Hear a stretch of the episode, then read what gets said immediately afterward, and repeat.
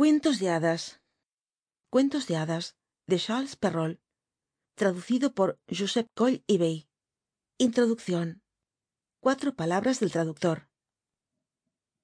No es verdad hermosos niños que cuando al amor de la lumbre estáis colgados de los labios de la nodriza ó de la abuelita que os divierten con las travesuras de las hadas olvidáis vuestros juegos y vuestras lágrimas.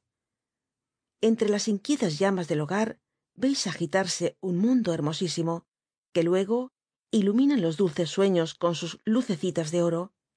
Empezando el cuento por todas las golosinas del mundo no renunciaríais á oír la conclusión.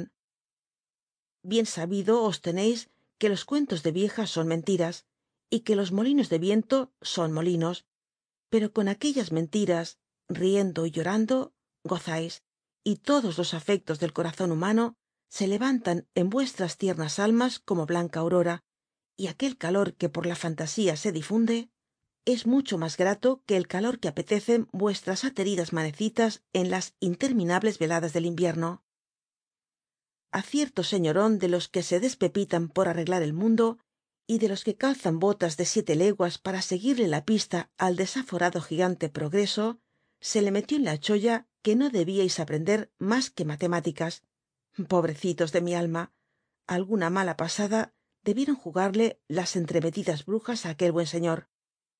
Pero vosotros infelices criaturas qué diablos le hicisteis para que tan mal os quisiera arrópese en hora buena con sus matemáticas y con su pan se lo coma. La manía es harto vieja. Cuando aquel famoso caballero andante que no dejaba títere con cabeza no pudo salirse con la suya digo para mi capote aquí hay intríngulis.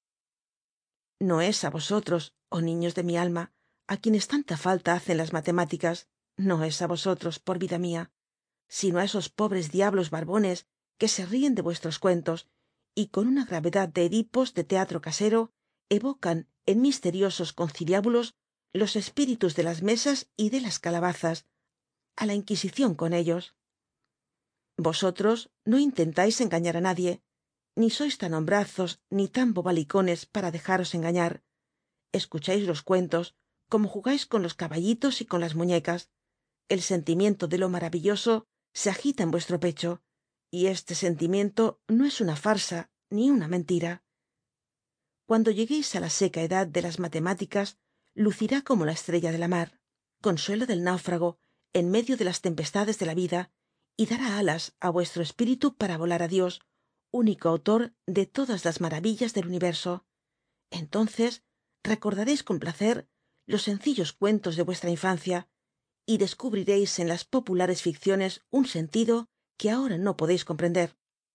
Entonces conoceréis que esos duendes que os miman y os halagan no tienen parentesco ninguno con aquellos trasgos feotes y de mala ralea que no saben más que hacer el bu para reírse de los mentecatos y la razón severa os dirá que los que tan dulces ósculos imprimen en vuestra frente coronada de rubios cabellos ninguna cuenta tienen que arreglar con las matemáticas ni con la inquisición ni con las mesas parlanchinas ni con la policía porque los conoce todo el mundo y son gente de su casa y tienen carta de naturaleza en españa y según reza la fe de bautismo tienen por nombre ilusión y poesía. No vayáis á creer que carlos perrault autor de estos cuentos que en mal castellano os ofrezco sea ningún zascandil criado en algún poblachón de la montaña. Friolera nació nada menos que en parís y en una época en que no eran zurdos los que manejaban la pluma. Un tal colbert á quien conoceréis tal vez en llegando la edad de los ángulos y triángulos le nombró primer oficial de la superintendencia de los edificios de la casa real. Pero se conoce que los números de la aritmética le atolondraban al bueno de perrault algo más que los números de la poesía. Pues según cuentan quieras no quieras arrojó por la ventana el empleo y se encaprichó como un bobo en su antigua manía de hacer malos versos. Recias tundas le dieron racine y boileau grandes personajes de aquellos tiempos á quienes sé que profesaréis amistad y respeto cuando lleguéis á tratarles. Entonces veréis cómo á pesar de sus malos versos fue todo un sabio y podréis contemplarle arrellanado en un sillón de la academia de inscripciones escribiendo su paralelo de los antiguos y modernos y los dos tomos en folio de elogios de los hombres ilustres del siglo xvii y el otro tomo en folio titulado gabinete de las bellas artes ó colección de estampas con explicaciones en prosa y verso obras muy acreditadas y que ingenuamente os confieso no haber leído dicen que á perrault se le deslizaron disparates tan garrafales como el de sostener que chapelain era más bonito que homero. Eso no probará sino que el más lince está expuesto á resbalar y á romperse la crisma. Acaso acaso no daba el mismo boileau sus cabezadas y cuando quiso arrimarse demasiado á la lumbre cuántas veces le cogió el sueño de medio á medio pues á fe que no tenía pelo de tonto y que sabía muy mucho dónde le apretaba el zapato. Lo cierto es que perrault además de académico y escribidor de á folio fue un excelente sujeto y un excelente protector de las artes hombre de bien á carta cabal y muy amante del trabajo que es lo que hay que ser en este picaro mundo y á lo que debéis aspirar.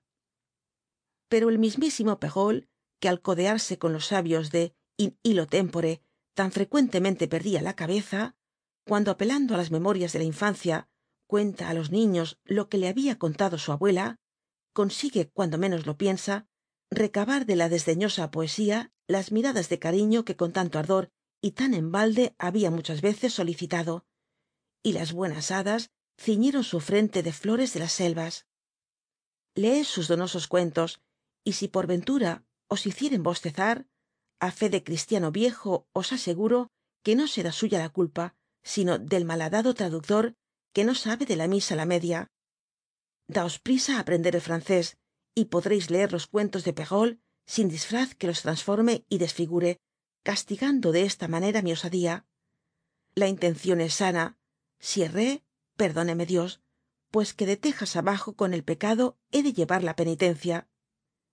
Si á pesar de lo de tradutore traditore os hace gracia oir á perrault chapurrando el castellano y os da el naipe por cuentos yo os prometo que no se agotará tan fácilmente el caudal. Conozco á unos señores alemanes grandes bebedores de cerveza y amigotes de viejas que le dan á perrault quince y falta. Aquello sí que es cosa de chuparse los dedos. Daos mucha prisa en leer que si empezamos á hurgar ya veréis lo que sale. Introducción